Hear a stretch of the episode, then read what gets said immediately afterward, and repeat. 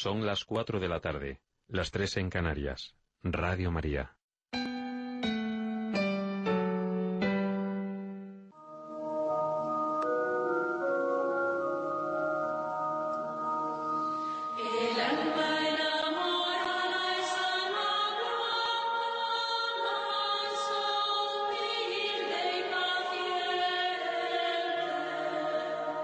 Les ofrecemos el programa Castillo Interior, dirigido por el Padre Miguel Ángel de la Madre de Dios. Estimados oyentes de Radio María, buenas tardes, nos de Dios. En este programa, Castillo Interior, hoy vamos a comenzar presentando una interesante ruta de peregrinación que transcurre entre la ciudad en la que nació Santa Teresa de Jesús y la villa en la que se encuentra su sepulcro, es decir, entre Ávila y Alba de Tormes.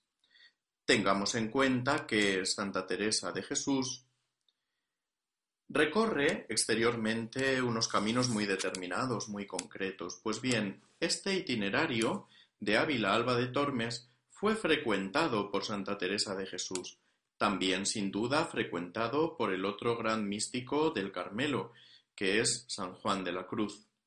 Los dos recorrieron estos caminos y, teniendo en cuenta los caminos exteriores por los que ellos han andado, en el año 2015, año en el que celebramos el quinto centenario del nacimiento de Santa Teresa de Jesús, se inició esta ruta como camino de peregrinación. Se trata de un camino, de un itinerario recorrido por ellos, por los místicos del Carmelo, ellos lo han transitado. Se trata de un camino que también nosotros, como peregrinos de la vida, estamos invitados a recorrer. Nosotros, sin duda, podemos avanzar por esa misma senda, por el camino espiritual que ellos recorrieron y también por el camino geográfico que ellos han andado. Como digo, en el año 2015, año en que celebrábamos el quinto centenario del nacimiento de Santa Teresa de Jesús, se inició este camino, esta ruta de peregrinación, señalizada adecuadamente, senda que transcurre entre Ávila, lugar de la cuna de Santa Teresa de Jesús, y también Alba de Tormes, donde concluye, donde está su sepulcro. Todos los pueblos que se encuentran entre la ciudad de Ávila y la villa de Alba de Tormes conforman la asociación llamada de la cuna al sepulcro, que tiene como fin promover las peregrinaciones a lo largo de este itinerario, de este camino. Les adelanto algo que anunciaré también al final de esta presentación de esta ruta de peregrinación, que es la página web de Internet donde se puede encontrar información adecuada y también el correo electrónico que está a disposición de todos los oyentes que estén interesados en este camino de peregrinación teresiana, también sanjuanista de Santa Teresa de Jesús y San Juan de la Cruz, que transcurre entre Ávila y Alba de Tormes. La página web es la siguiente www de la cuna al sepulcro.es. También hay un correo electrónico que es el siguiente info arroba de la cuna al. Se trata de una ruta de peregrinación que se inicia en Ávila, ciudad de Santa Teresa de Jesús, donde pueden visitarte, visitarse además de otras bellezas, la casa natal de la Santa y también los monasterios de la Encarnación de Ávila y de San José. El monasterio de la Encarnación de Ávila es donde transcurrió la mayor parte de la vida de la santa, y el convento de San José de Ávila, donde la santa realizó la primera fundación del Carmelo Descalzo. Son, por lo tanto, lugares estrechamente vinculados a su vida. La ruta de peregrinación de la cuna al sepulcro Recorre todos los municipios que se encuentran entre Ávila y Alba de Tormes. Cada uno de ellos tiene su propio sentido teresiano y sanjuanista, y también sus riquezas peculiares. Y esta ruta de peregrinación tiene como término Alba de Tormes, donde se puede visitar el sepulcro de Santa Teresa, la celda donde ella murió, también el Museo Carmus y las distintas y valiosas reliquias que de la santa se conservan. También en Alba de Tormes, además de otras riquezas artísticas e históricas, se puede visitar el convento del otro gran místico castellano, San Juan de la Cruz, que en Alba de Tormes vivió durante unos meses realizando la fundación junto con Santa Teresa de Jesús. Encontramos lugares a lo largo de la ruta de gran importancia en las vidas de Santa Teresa de Jesús y de San Juan de la Cruz. Por ejemplo, después de salir de Ávila, encontramos el pueblo de Gotarrendura, en la misma provincia de Ávila, lugar en el que transcurrió parte de la infancia de Santa Teresa de Jesús y parte de la vida de su familia. Podemos encontrar también otro pueblo insigne en la historia del Carmelo, como es Fontiveros, el lugar donde nació en 1542 San Juan de la Cruz. Se puede visitar la parroquia de San Cipriano, que ya existía en tiempos del santo, donde se encuentra la pila donde él fue bautizado, también la sepultura de su padre y de su hermano, y el lugar donde San Juan de la Cruz nació.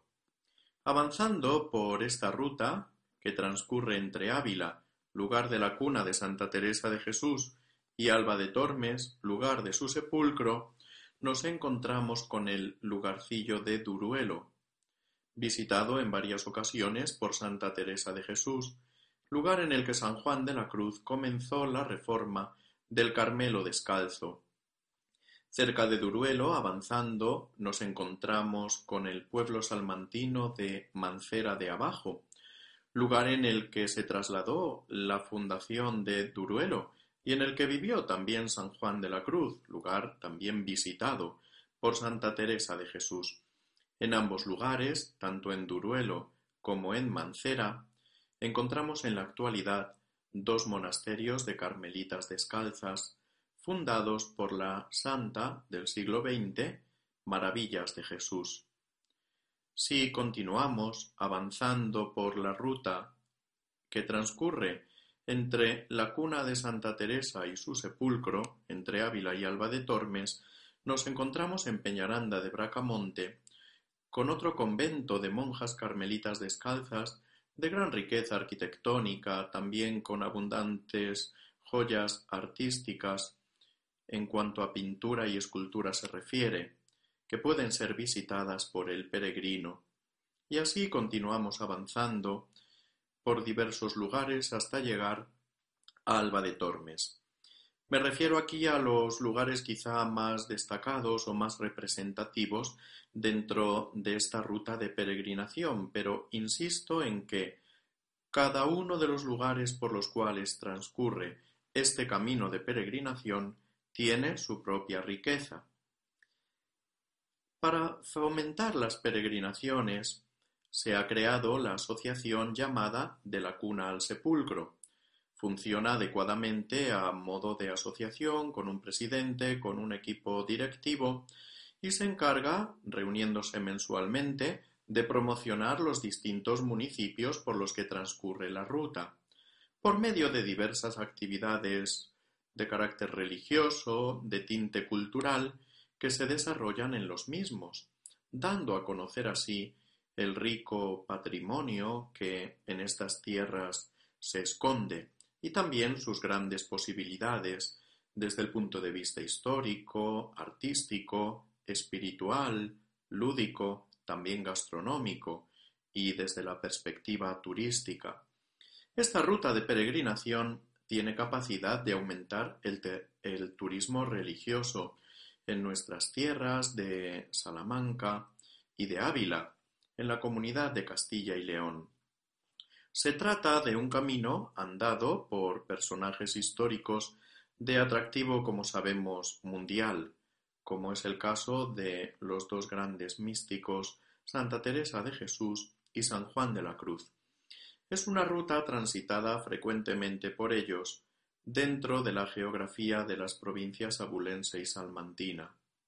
Se trata de un camino que ellos han recorrido, que ellos han frecuentado, y también no sólo de un camino geográfico, sino también de un camino vital, suyo, de Santa Teresa de Jesús y de San Juan de la Cruz, y también nuestro.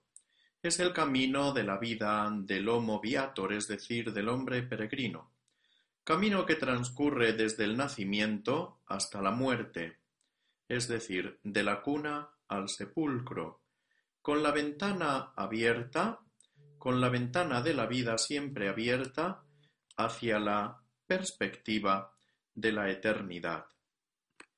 El viandante de esta ruta recorre un camino geográfico concreto, como es natural, este camino por el que han avanzado, por el que han caminado, que han frecuentado Santa Teresa de Jesús y San Juan de la Cruz, y que está cargado de posibilidades atractivas, pero a la vez, al recorrer este camino exterior, el peregrino que avanza por esta senda recorre un camino interior, hacia el centro de su propio castillo. Recordemos que el título de este programa es Castillo Interior, pues hacia el interior de nosotros mismos, en la medida en que avanzamos tras las huellas de Santa Teresa de Jesús y de San Juan de la Cruz. Avanzamos hacia el centro de nosotros mismos para encontrarnos con la gran riqueza que tenemos dentro, para caer en la cuenta de que estamos habitados por Dios. Ponemos nuestras pisadas sobre las huellas de Santa Teresa de Jesús, andariega, caminante de los caminos exteriormente geográficos y a la vez caminante de esa senda interiormente apasionante que ella ha recorrido y que también podemos recorrer nosotros. Dicen los poetas que en Santa Teresa de Jesús lo escrito era lo andado. Ella escribe lo que ha caminado. Por ejemplo, en el libro de las fundaciones hace una descripción de los caminos exteriores que ella ha recorrido realizando las diversas fundaciones de monasterios de carmelitas descalzas. Por otra parte, en sus escritos, lo escrito en sus libros, es lo que ella ha caminado en su vida. Primero va avanzando por el camino de la vida interior y después nos deja la gran riqueza de sus obras donde plasma el camino que ella ha recorrido, el camino vital, el camino espiritual por el que ella ha avanzado. Por lo tanto, en ella lo que escribe es lo que ha caminado. Pues para nosotros que somos viandantes o que tenemos la posibilidad de ser caminantes de esta ruta de la cuna de Santa Teresa de Jesús al sepulcro, lo recorrido en los caminos queda grabado en los corazones. Por eso quiero hacer desde este programa Castillo Interior una invitación a todos los oyentes que puedan estar interesados en participar en estas peregrinaciones se realizan de distintos modos. Hay quien las hace en solitario, pero también hay quien prefiere hacerlas en compañía. Por eso la Asociación de la Cuna al Sepulcro organiza distintas jornadas de peregrinación para poder recorrer este camino y para poder completarlo entero desde Ávila hasta Alba de Tormes. Cada uno puede elegir la modalidad que más le convenga, por eso quiero repetir los lugares en los que se puede encontrar información sobre esta ruta en Internet en la página web, que es la siguiente www.delacunaalsepulcro.es y también en el correo electrónico siguiente info.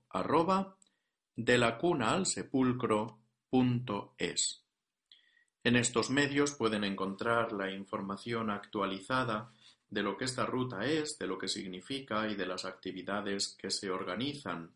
A lo largo del año jubilar teresiano, que concluimos en octubre del pasado año, hemos visto incrementado el número de peregrinos que han llegado a visitar el sepulcro de Santa Teresa de Jesús recorriendo este camino de peregrinación, esta ruta, que se encuentra perfectamente señalizada. Como ya he recordado, la Asociación de la Cuna al Sepulcro se encarga de la organización de distintas actividades en los diversos municipios que componen esta asociación y por los que se avanza desde Ávila hasta Alba de Tormes en esta ruta de peregrinación. Como prior aquí en Alba de Tormes, desde el Carmelo, estamos comprometidos a aunar esfuerzos. Para ello trabajamos con la ayuda de diversas instituciones en la promoción de esta ruta, prestando nuestra colaboración, pues se trata de un apasionante proyecto, recorriendo este itinerario entre Ávila y Alba de Tormes, entre la cuna y el sepulcro de Santa Teresa, con el fin de que los peregrinos que transitan esta ruta se acerquen de un modo más firme al conocimiento de la vida y de la obra de Santa Teresa de Jesús y también de San Juan de la Cruz.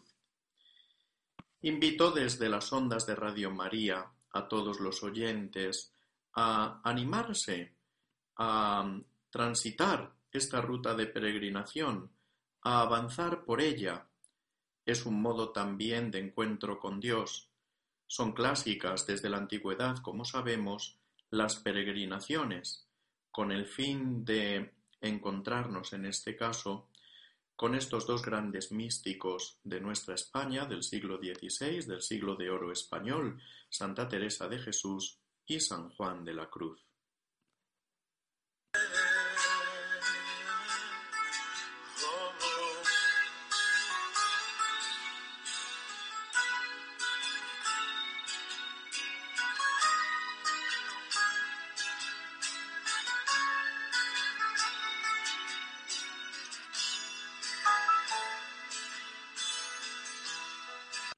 Vamos a introducirnos, estimados oyentes, en el castillo interior de Santa Teresa de Jesús. Vamos a ir despacio, poco a poco, visitándolo con detenimiento, para captar de manera adecuada tantas cuantas bellezas en él se encierran. Para ello vamos a hacer una introducción que ya les anticipo que se trata de una introducción larga Diremos algo del manuscrito del libro del Castillo Interior de Santa Teresa de Jesús o las Moradas, pues se conserva el libro tal cual manuscrito por ella, el mismo libro, el original, escrito por Santa Teresa de Jesús. Tendremos que dar en un segundo momento algunas claves para poder comprender nosotros de manera adecuada este libro que es la obra cumbre de Santa Teresa de Jesús este libro clásico de espiritualidad que es el libro del castillo interior o las moradas.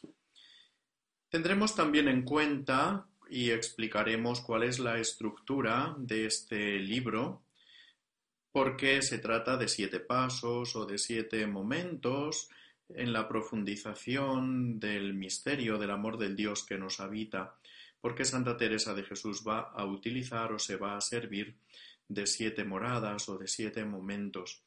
Veremos también cuál es la estructura de cada una de las moradas. A grandes rasgos, este será el itinerario que nosotros vamos a seguir. Un itinerario, por lo tanto, largo, pormenorizado, que nos va a ir ayudando a adentrarnos en nuestro propio castillo interior, donde Dios vive, donde Dios mora, donde Dios habita. El hecho de escuchar este programa, Castillo Interior, no disculpa al oyente de leer directamente los textos de Santa Teresa de Jesús. Por eso quiero animar a todos los oyentes a tomar en sus manos las moradas de Santa Teresa de Jesús, para poder leerlas despacio, para poder profundizar en ellas, para llevar este texto a la oración, y para enriquecerse interiormente por medio de la lectura del mismo, situándose ante ella como quien se sitúa ante un espejo, para poder contemplar interiormente la propia belleza interior que el mismo Jesucristo va a ir revelando a quien se adentre en este camino del conocimiento de sí mismo y del conocimiento del Dios que nos habita. En primer lugar, antes de continuar adelante, debo hacer una advertencia a los lectores de este libro, que es, como digo, la obra cumbre de Santa Teresa de Jesús. Se ha estudiado mucho, se ha leído poco, seguramente, y hasta el momento presente a lo largo de los siglos no es que se haya puesto muy en práctica por parte del común de los bautizados, pero nunca es tarde si la dicha es buena, como afirma el refrán, y por lo tanto, al menos nosotros, los que nos sentimos cautivados por la rica espiritualidad de esta santa, adentrémonos en este itinerario que nos va a conducir hacia el encuentro con quien sabemos nos ama, como decía la santa, hacia el encuentro con Dios siguiendo el camino de Jesucristo en el Espíritu Santo. Una advertencia preliminar a la hora de entrar en el camino que nos va a conducir a ese encuentro con Dios. Un camino que nos va a llevar a profundizar en lo más íntimo de nosotros mismos, donde vamos a encontrarnos con Dios. La advertencia a la que acabo de referirme es la siguiente. Este libro, como los libros clásicos de espiritualidad, como las grandes obras maestras que nos han legado nuestros santos, no se trata ante todo para aprender muchas cosas intelectualmente, son libros para ser llevados a la vida, para ser llevados a la práctica, libros para vivir, libros para hacer. Por lo tanto, aunque ya lo he repetido en varias ocasiones, quiero insistir de nuevo en ello. Se hace preciso, se hace necesario el silencio, la soledad, frecuentar el sagrario donde conservamos la presencia viva de Jesucristo en la Santísima Eucaristía, se hace preciso reservarle un tiempo, un tiempo para la oración, para tratar de amistad con quien sabemos nos ama, pues no es otra cosa oración a mi parecer, en palabras de Santa Teresa de Jesús. Es por lo tanto esta la escuela del silencio, de la soledad, de la oración ante el sagrario. Es sin duda la mejor escuela, pues tengamos en cuenta que a orar se aprende orando. Podemos hacer cursos de oración, podemos leer sobre aspectos de oración, podemos recibir revistas o artículos que traten sobre la oración, pero se trata ante todo de poner en práctica el mandato de la oración que nuestro Señor Jesucristo nos ha hecho en el Santo Evangelio, que Él mismo nos ha enseñado con su ejemplo, pues en diversas ocasiones leemos en el Evangelio que Él se retiraba a orar. Se retira a hacer oración, se retira a intimar con Dios Padre, busca soledad, busca silencio, y por lo tanto, si nos preguntamos por qué hay que orar, la respuesta es inmediata. Orar porque Jesucristo ora. Orar porque Jesucristo nos enseña a orar en el Evangelio. Orar porque nuestro Salvador dedica tiempo, incluso en los tres años de vida pública, de apostolado, de anuncio de su reino de salvación, él, en medio de la actividad, sabe buscar momentos de oración, se retira a intimar con el Padre. Por lo tanto, ante la pregunta ¿por qué hemos de orar? La respuesta está clara, es inmediata. Orar porque Jesús oró, porque nos ha enseñado a orar en el Santo Evangelio. Podemos hacer un cursillo de oración, como digo, podemos leer libros que traten sobre la oración, pero el estudio de esta obra magistral de Santa Teresa de Jesús, como es el castillo interior sobre la vida de oración, ha de servirnos de gran ayuda ante todo para que nos animemos y para que nosotros perseveremos en la oración, y para que nuestro propio y personal itinerario de oración, nuestro propio camino, se vea iluminado con el ejemplo de Santa Teresa de Jesús. Tengamos en cuenta que ha de ser Jesucristo el que vaya trabajando poco a poco nuestro corazón. el Espíritu Santo el que vaya esculpiendo nuestro interior hasta convertirlo en un claro diamante en palabras de la Santa. Tengamos en cuenta que es el Espíritu Santo, como afirma el apóstol San Pablo, el que ora en nosotros. El que va realizando en nosotros la gran obra de nuestra vida, la tarea de la santidad. Hemos de tener en cuenta, antes de entrar en el castillo interior de Santa Teresa de Jesús, que se trata de profundizar hacia lo más íntimo de nosotros mismos. Por lo tanto, el castillo interior puede gráficamente dibujarse a modo de círculos concéntricos, para que caigamos en la cuenta de cómo nosotros habitualmente estamos acostumbrados a vivir hacia, hacia afuera. Todo nos invita a vivir hacia afuera. Tenemos los sentidos un tanto desparramados, acostumbrados a vivir de este modo, hacia afuera de nosotros mismos. Este itinerario, este camino que traza Santa Teresa de Jesús, es precisamente una senda de interiorización. Hacia adentro, hacia lo más íntimo de nosotros mismos, hemos de profundizar en la vida cristiana, enamorándonos de Jesucristo. Tengamos en cuenta que esta obra la realiza el Señor en nosotros y para ello, evidentemente, cuenta con nuestra colaboración, con nuestra participación. De ahí, de esa necesidad, parte el hecho de cómo nosotros debemos disponernos a la acción de la gracia, hay un principio básico de la teología espiritual que afirma que Dios realiza su obra en nosotros contando con nosotros, es decir, pide nuestra colaboración, pide nuestra participación. La gracia de Dios actúa en las personas, la gracia de Dios no actúa en una piedra, no actúa en un animal, en un ser inerte, actúa en las personas y cuenta con las personas. Pide nuestra colaboración. Al igual que, por ejemplo, en el momento de la encarnación, pidió la mm, participación, el consentimiento de la Santísima Virgen. Y la Virgen dijo sí, hágase. Y es cuando el Verbo de Dios se encarnó en sus entrañas.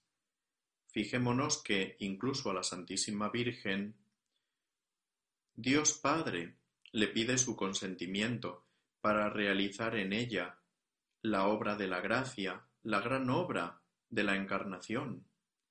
De modo semejante acontece en nosotros. Dios respeta nuestra libertad, no nos fuerza, nos pide nuestra cooperación, nos pide nuestra ayuda. Santa Teresa de Jesús se esfuerza adecuadamente para responder a la gracia que Dios le ofrece. También nosotros debemos hacerlo, sabiendo que esta obra la realiza el Señor en nosotros, contando con nosotros. De ahí la necesidad de disponernos a su acción.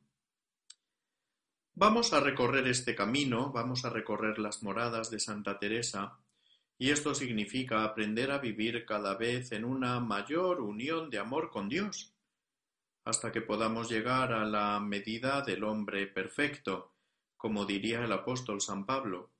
Ya sabemos que el hombre perfecto es Jesucristo. En la medida en que nosotros nos vamos asemejando a Él, en los sentimientos del corazón, en las palabras, en las obras, en todo, pues en esa misma proporción vamos obteniendo la medida del hombre perfecto, que es Jesucristo. Ir avanzando en las moradas es, por lo tanto, ir viviendo en densidad, siempre en crecimiento, la comunión con Dios a la que nosotros somos llamados desde toda la eternidad. Los profetas del Antiguo Testamento se sentían llamados elegidos por Dios Padre desde el seno materno, El apóstol San Pablo ya desde la perspectiva de la venida de Jesucristo y su muerte y resurrección, se sabe elegido por Dios Padre, amado por Dios Padre, en su Hijo Jesucristo, desde toda la eternidad. Pues del mismo modo acontece en nosotros, al igual que Dios Padre ama a su Hijo Jesucristo desde antes de la creación del mundo, también nos ama a nosotros del mismo modo, de la misma manera, desde toda la eternidad. Es por lo tanto este camino un camino de libertad verdadera, pues, al igual que Dios no se niega a nadie que se dispone a recibir su gracia, es cierto también que Él no fuerza a nadie a recibirla. Es esta senda de libertad verdadera, de felicidad auténtica, porque se trata de avanzar por el camino de Jesucristo.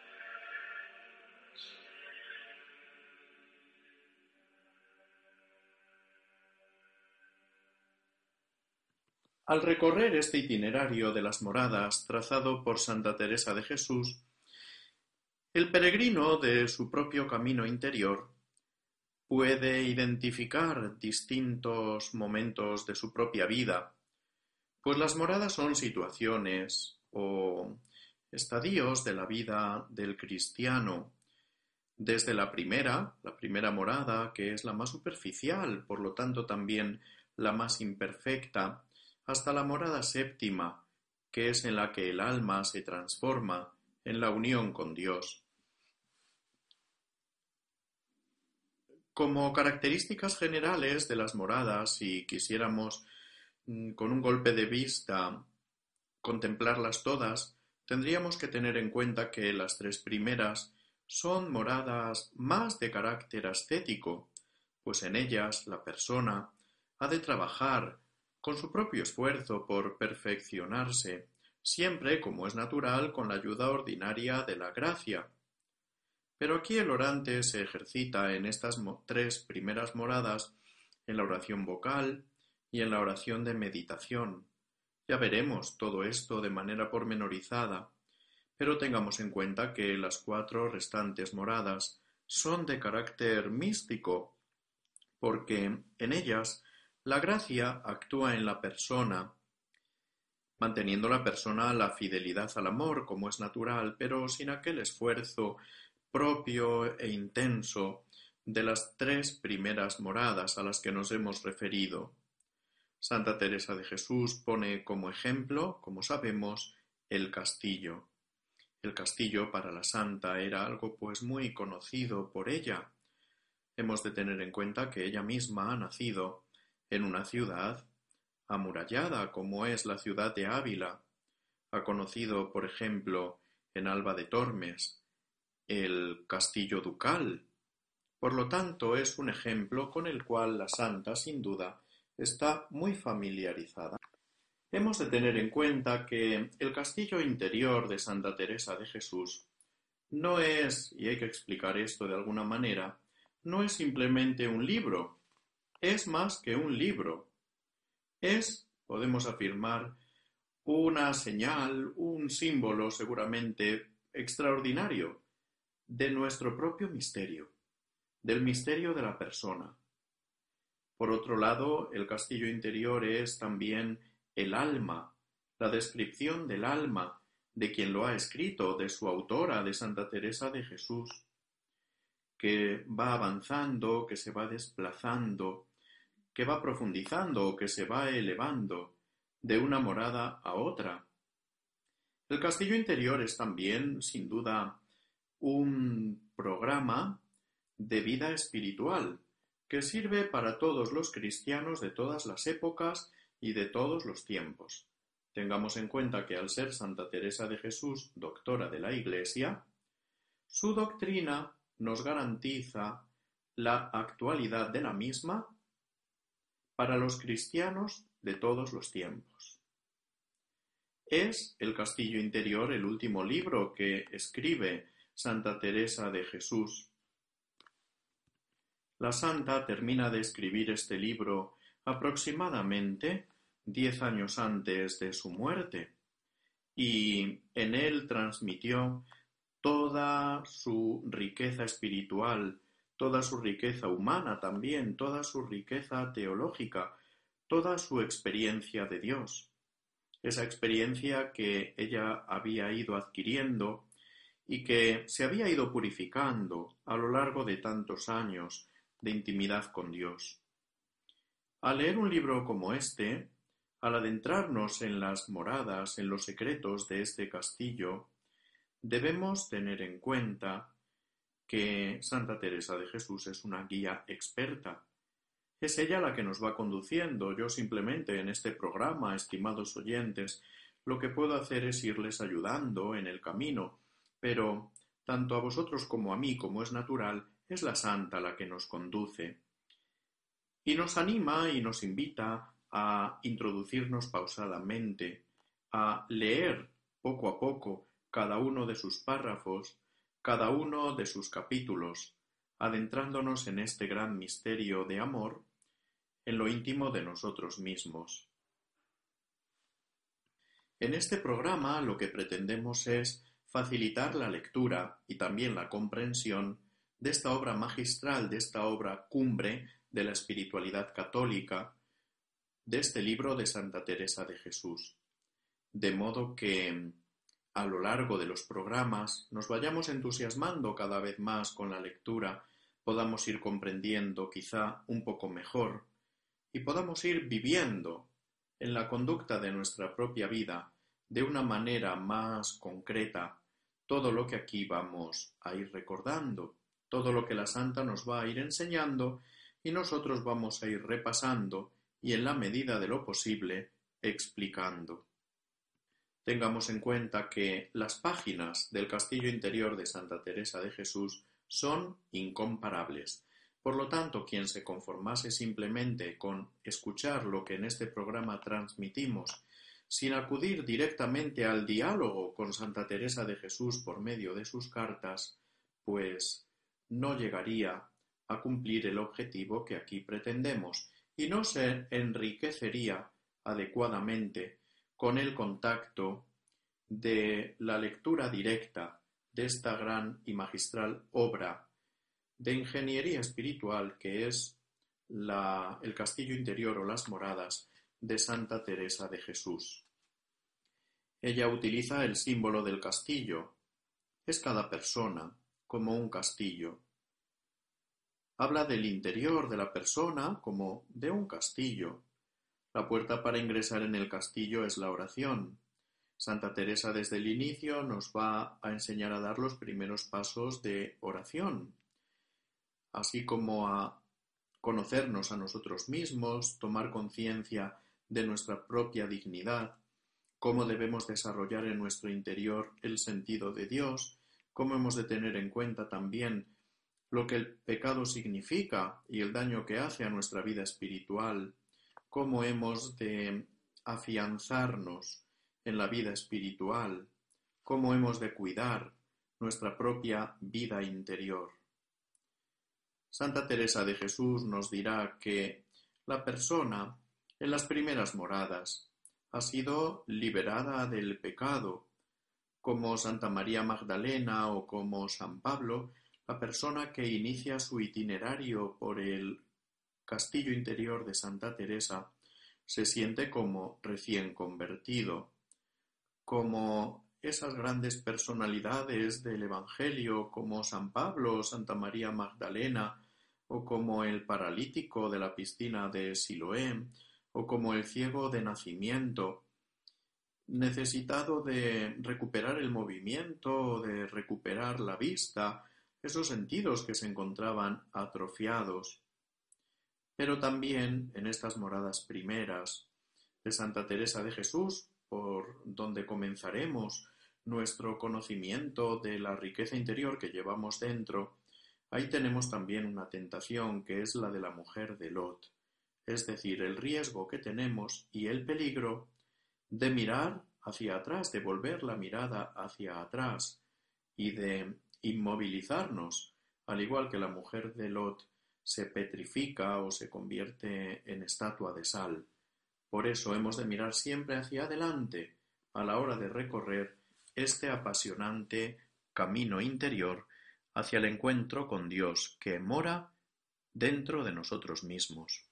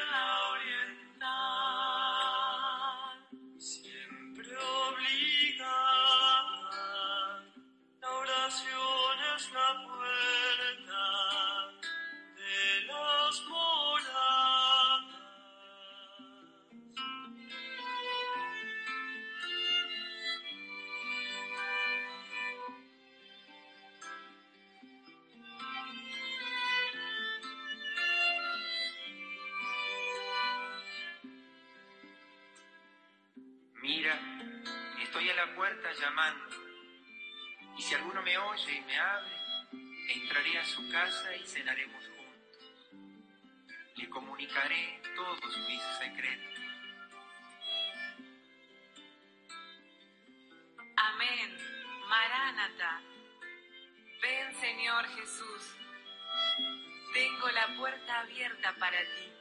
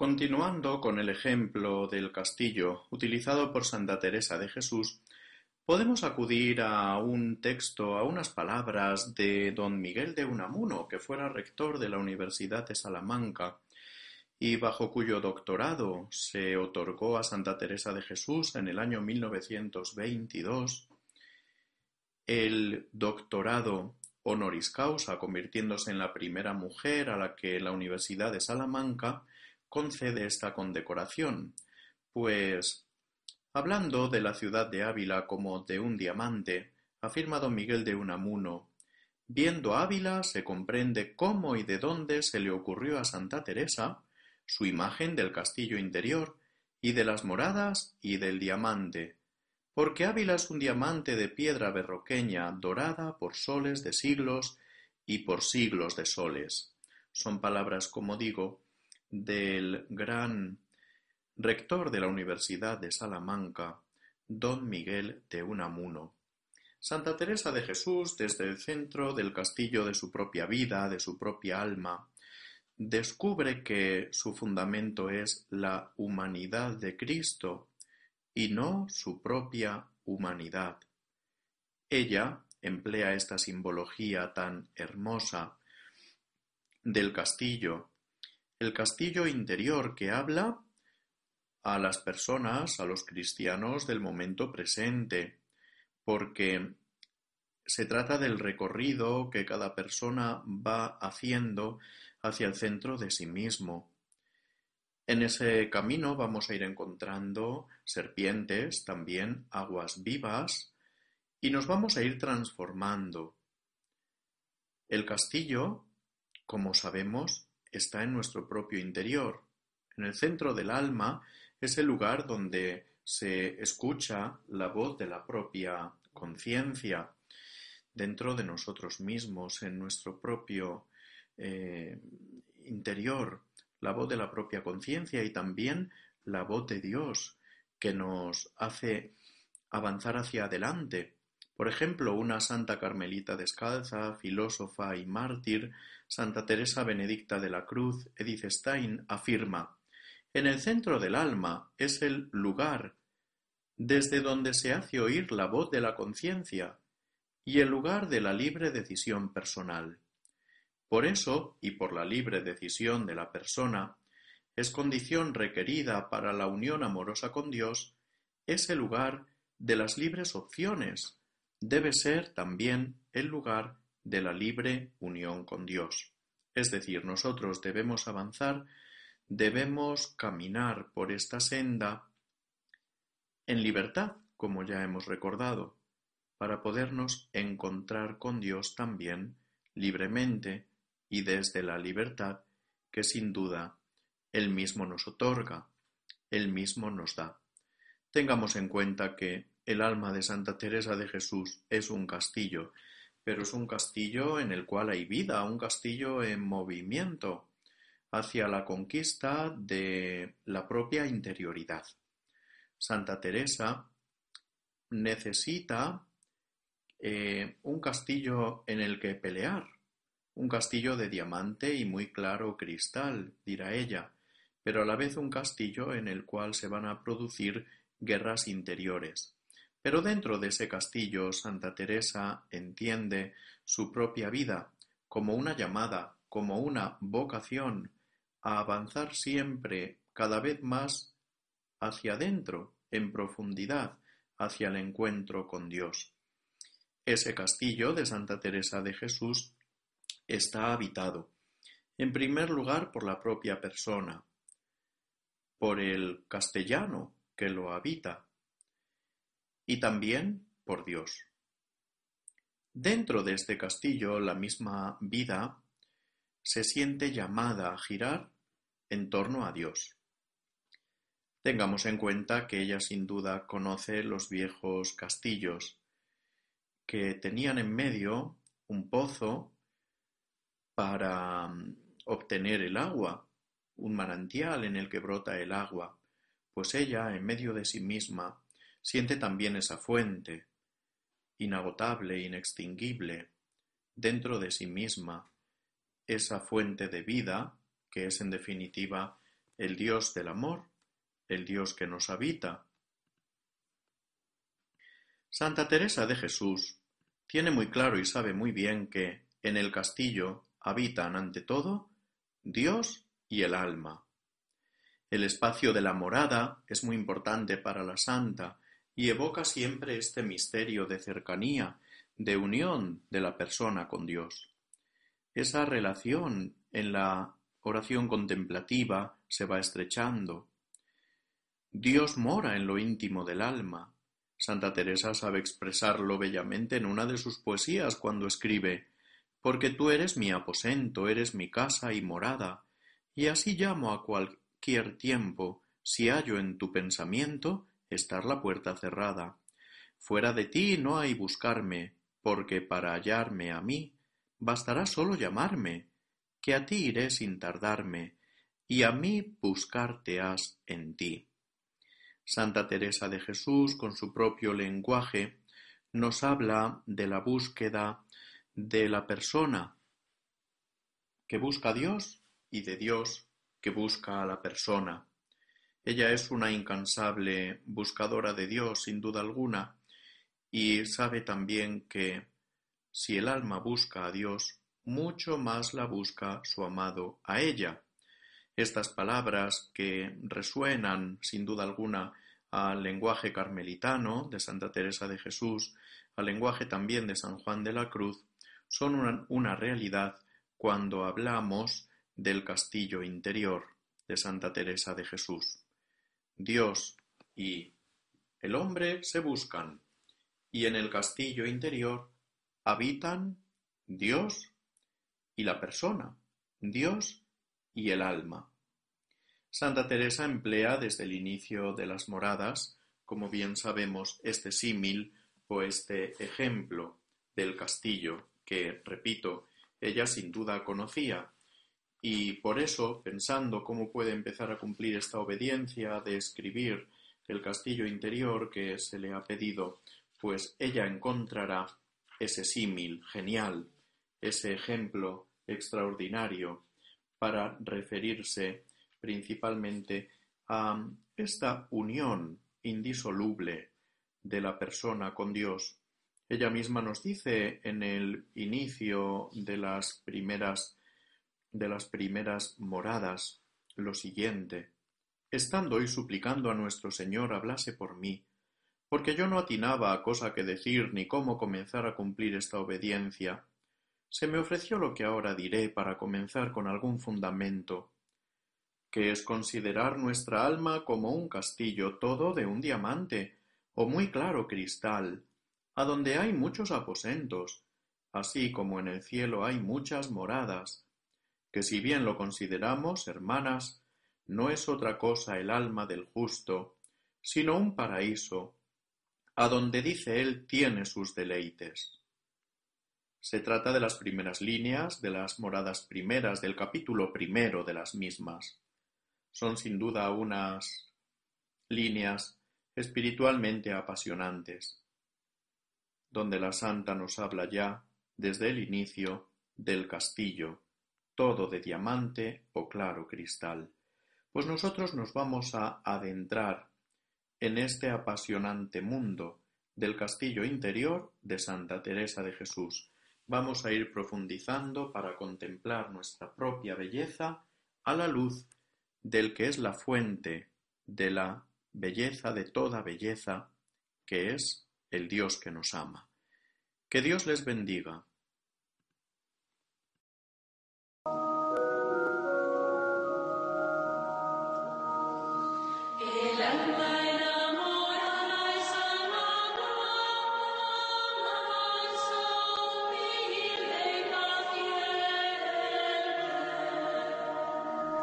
Acaban de escuchar el programa Castillo Interior, dirigido por el Padre Miguel Ángel de la Madre de Dios.